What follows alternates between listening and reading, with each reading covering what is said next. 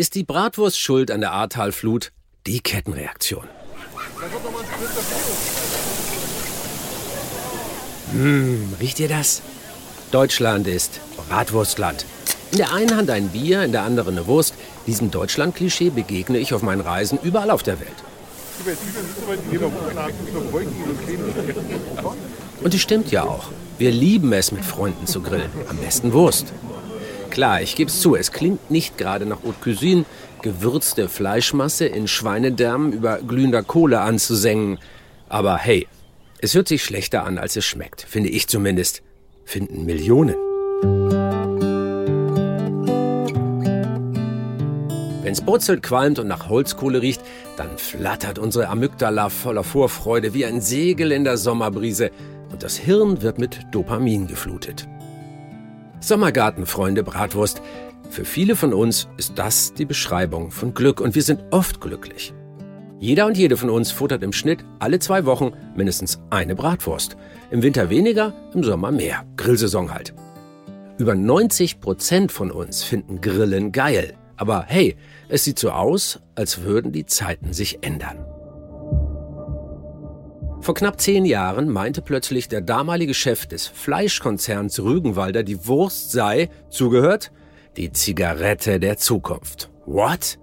Da gefror allen Grillfans erstmal der Bratensaft in den Adern. Schon in den nächsten fünf Jahren 30 Prozent des Umsatzes mit Veggie-Produkten. Das war das neue Ziel von Rügenwalder.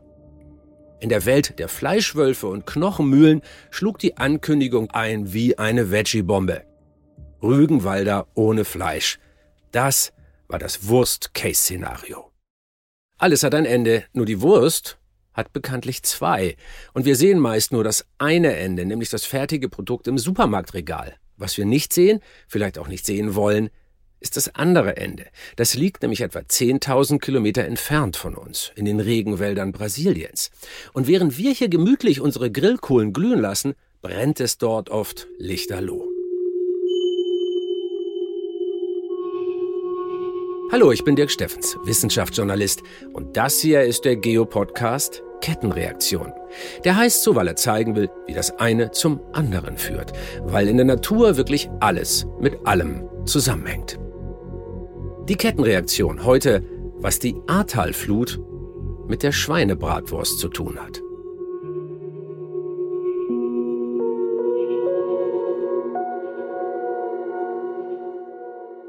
Um das zu verstehen, müssen wir von den Schweineställen in Deutschland bis in den brasilianischen Regenwald und zurückreisen. Los geht's. Die Deutschen verdrücken pro Jahr gut 50 Kilogramm Fleischprodukte pro Kopf. Mehr als die Hälfte davon Schweinefleisch. Serviert zum Beispiel als Nackensteak, Brühwurst, Rohwurst, Kochwurst, Leberwurst und natürlich auch als Bratwurst. Damit wir überhaupt so viel Schweinefleisch ernten können, müssen aus Ferkeln Mastschweine werden. Also wenn ein Tier gut wächst, dann haben wir auch viel Fleisch davon. Ganz einfach. Und Fleisch ist Eiweiß und damit es äh, am Tier wachsen kann, muss das Tier Eiweiß zu sich nehmen. Ganz einfache Rechnung. Das sagt Wilhelm Windisch, Professor für Tierernährung an der TU München. Neben energiereichen Futtermitteln wie Mais oder Getreide brauchen Schweine für eine ausgewogene Ernährung auch viel Eiweiß, vor allem fürs Wachstum. Tja, die Rechnung mag einfach sein, aber weil wir Deutsche so viel Schweinefleisch essen, geht eine andere Rechnung wiederum nicht auf.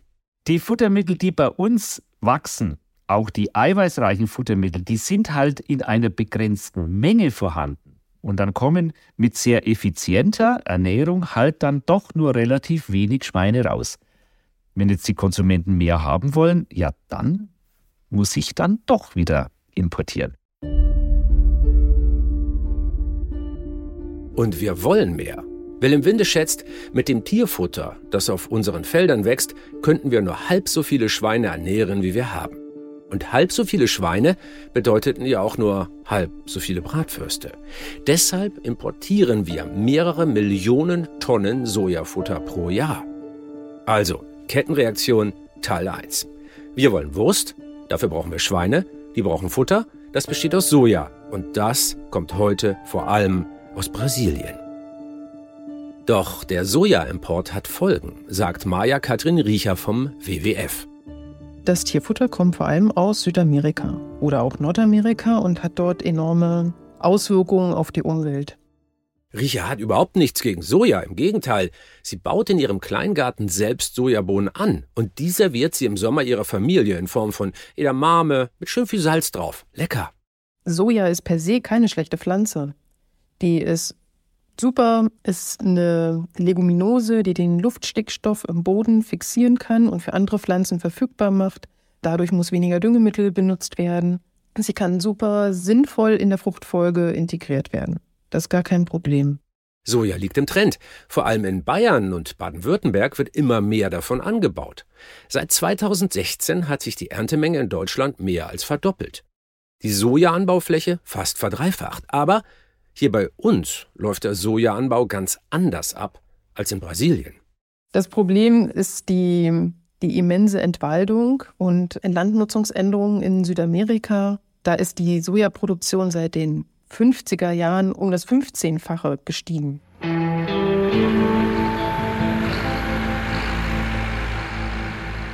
In den 1950er und 60er Jahren machte die Landwirtschaft gewaltige Fortschritte. Mineraldünger, Pflanzenschutzmittel und Maschinen erhöhten die Produktion. Und der wachsende Wohlstand in den westlichen Ländern führte gleichzeitig dazu, dass immer mehr Fleisch gegessen wurde. Und wie unser Futtermittelexperte Wilhelm Windisch bereits erklärt hat, für das Wachstum der Tiere braucht es sehr viel Eiweiß. Und um den Bedarf zu decken, wurde zusätzlich Soja verfüttert. Brasilien hat sozusagen von Staatswegen reagiert. Die brasilianische Regierung hat das ganz gezielt gefördert und gesagt, weltweit gibt es einen Überschuss an Getreide und Mais und wir in Brasilien, wir haben die besten Voraussetzungen. Wir liefern für die Welt das notwendige Eiweißfuttermittel dazu. Soja wurde ein Cash Crop, eine Profitpflanze. Und im Nordwesten Brasiliens, im Amazonasregenwald, machten Kettensägen und Bulldozer Platz für neue Felder.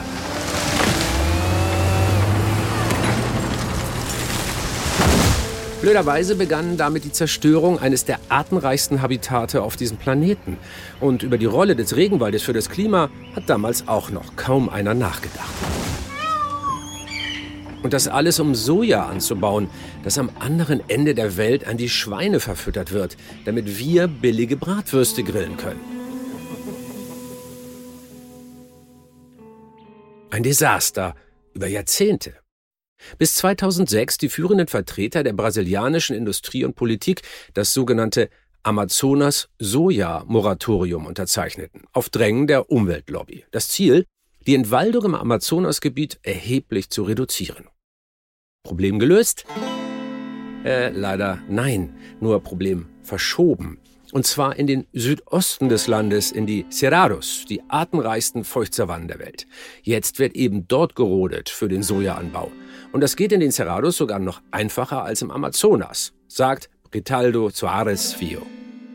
In the Cerrado, it's easier because Cerrado it's a kind of bushland, so you don't have big trees, so it's easy to deforest. Der Professor kennt sich mit Abholzung gut aus. 2020 hat er eine Studie mit veröffentlicht. Wie hängen illegaler Kahlschlag in Brasilien und Sojaexporte in die EU zusammen?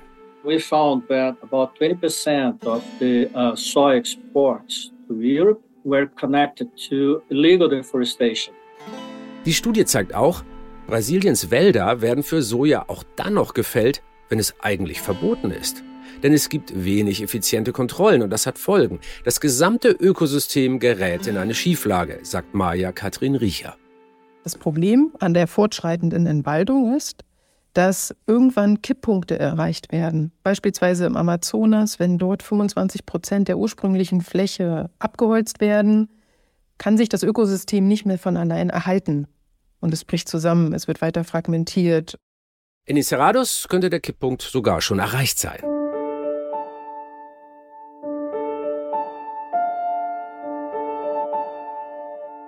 Man muss sich so ein Ökosystem vorstellen wie eine Hängebrücke, bestehend aus Tausenden von einzelnen Elementen.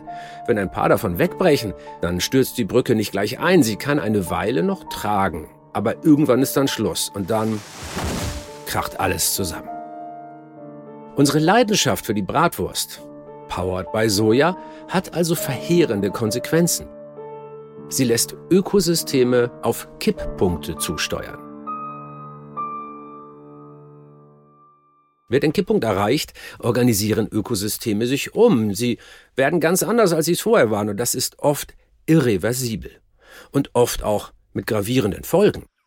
Beim Amazonas wirken sich Rodungen vor allem auf die Niederschläge aus, denn die Wälder machen Wetter. Sie pumpen gewaltige Wassermengen in die Atmosphäre, also das ganze Wasser, das sie hochpumpen in ihre Blätter und von da verdunstet es. Daraus bilden sich dann Wolken und diese Wolken kühlen die Luft und spenden Regen. Eine weitere Kettenreaktion kommt in Gang. Soja-Monokulturen verdunsten weniger Wasser. Es wird wärmer, es regnet seltener, der Grundwasserspiegel sinkt und die Flüsse schrumpfen. Große Teile des Amazonas könnten sich deshalb in eine Art Savanne verwandeln, viel trockener als heute. Und das hätte Folgen für alle Menschen.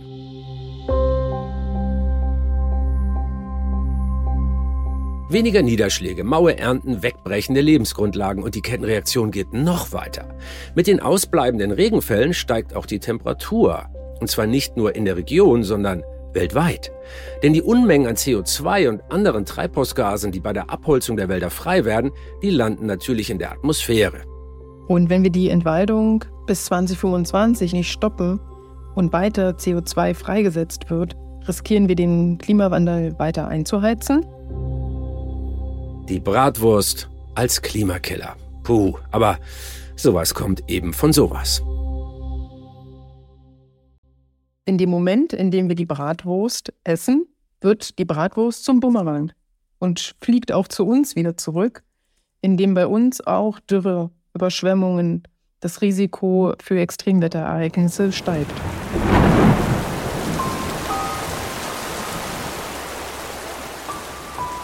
So wie der heftige Regen, der die Ahrtalflut auslöste, bei der viele Menschen ihr Leben verloren. Hier in Deutschland. Aber hat das wirklich was mit dem Regenwald in Brasilien zu tun? Oh ja, sagt die Attributionsforschung oder genauer die World Weather Attribution Initiative.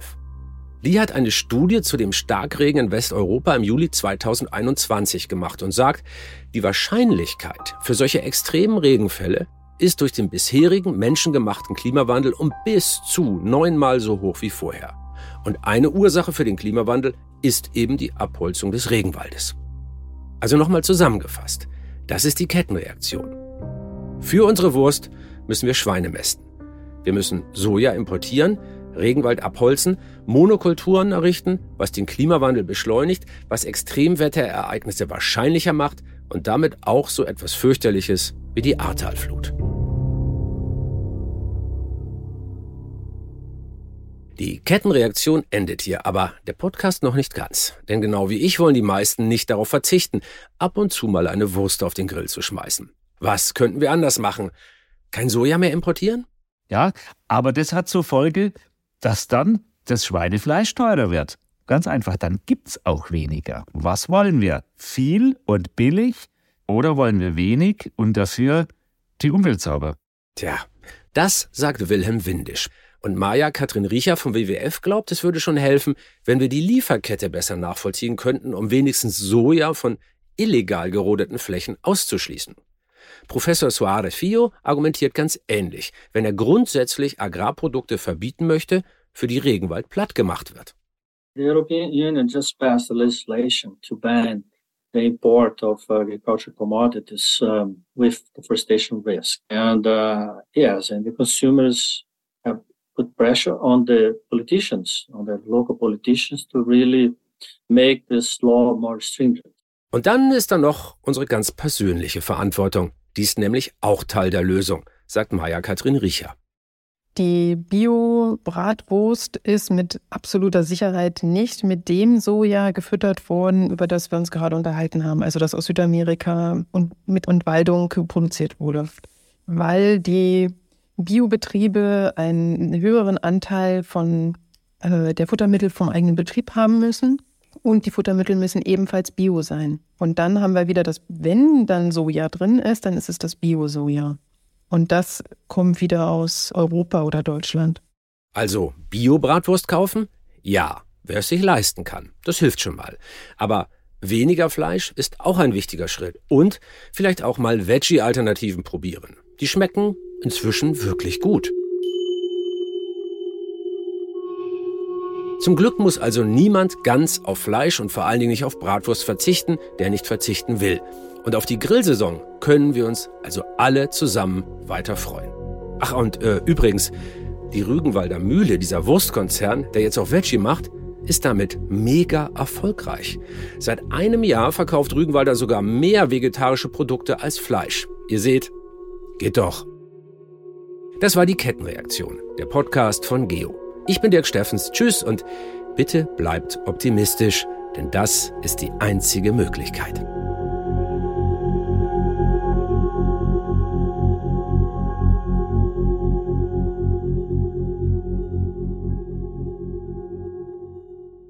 Die Redaktion hatten Ina Broschka und Jörn auf dem Kampe. Autorin Carolina Torres. Producer Tim Pomarenke und die Verifikation, darauf sind wir sehr stolz, unser Quality Board, das aufpasst, dass auch alles richtig ist. Audioproduktion und Sounddesign Lia Wittfeld. Kettenreaktion. Der Geowissens Podcast ist eine Produktion der Audiolines. Und wenn ihr keine Folge verpassen wollt, dann abonnieren. Wir freuen uns über euer Feedback, über eure Bewertungen und Kommentare.